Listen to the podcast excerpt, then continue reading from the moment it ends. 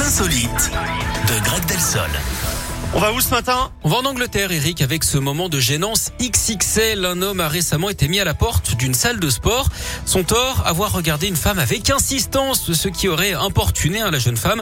Le problème, c'est que l'homme en question est malvoyant. Et oui, une nouvelle preuve Oh hein, que ce monde est complètement flou. Le pire, c'est qu'il a bien essayé de dire à la pseudo-victime qu'il avait un problème de vision. Il lui a même montré sa canne blanche, mais elle a quand même porté plainte. Et lui euh, s'est donc fait virer de la salle de sport. Le pauvre n'a pas dû en croire ses yeux. D'ailleurs, euh, Eric, savez-vous quel est l'acteur qui n'a jamais de problème de dos, puisqu'on parle de musculation?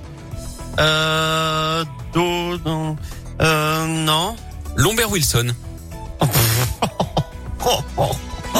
Tiré par les cheveux. Oui. Bon, merci beaucoup Greg.